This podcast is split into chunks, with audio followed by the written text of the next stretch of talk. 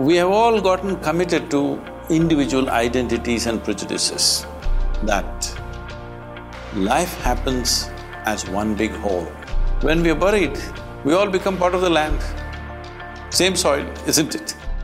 Does that explain the fears from the other ideology, ideas, thoughts, the anxiety and stress from the future and the prominent uh, is now a prominent feature of a human being in 21st century how did big part of people nowadays get trapped in this vicious circle of frustration misery and collective rage See, if you look at it, what happens within a human being is entirely caused by him or her within themselves. Your joy and misery happens within you. Pain and pleasure happens within you. Right now, actually, even what is light and darkness happens only within you. Because what is light for you is darkness for some other creature. This is all the way it is happening within us, or in other words, the very basis of your experience is within you.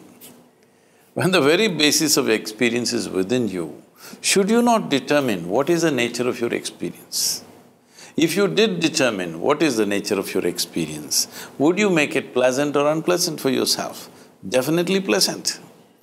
If there is a choice right now within you either to be blissful or stressful or miserable, what's your choice? Definitely to be blissful. So this ability to exercise this choice is something that we have not spread across in the society. We have not brought this into our children's lives.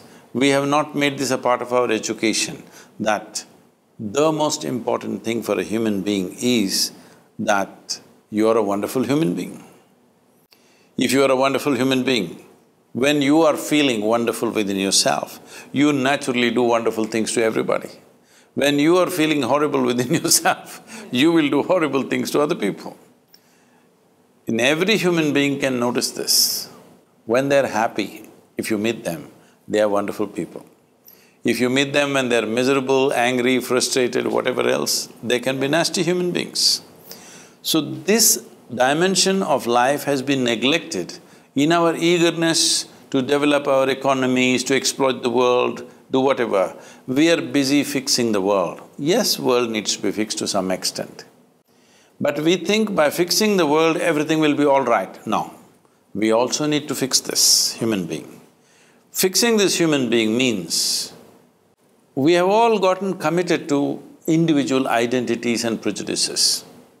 From the simple aspect of gender, we are the same species, but gender has become like two different species.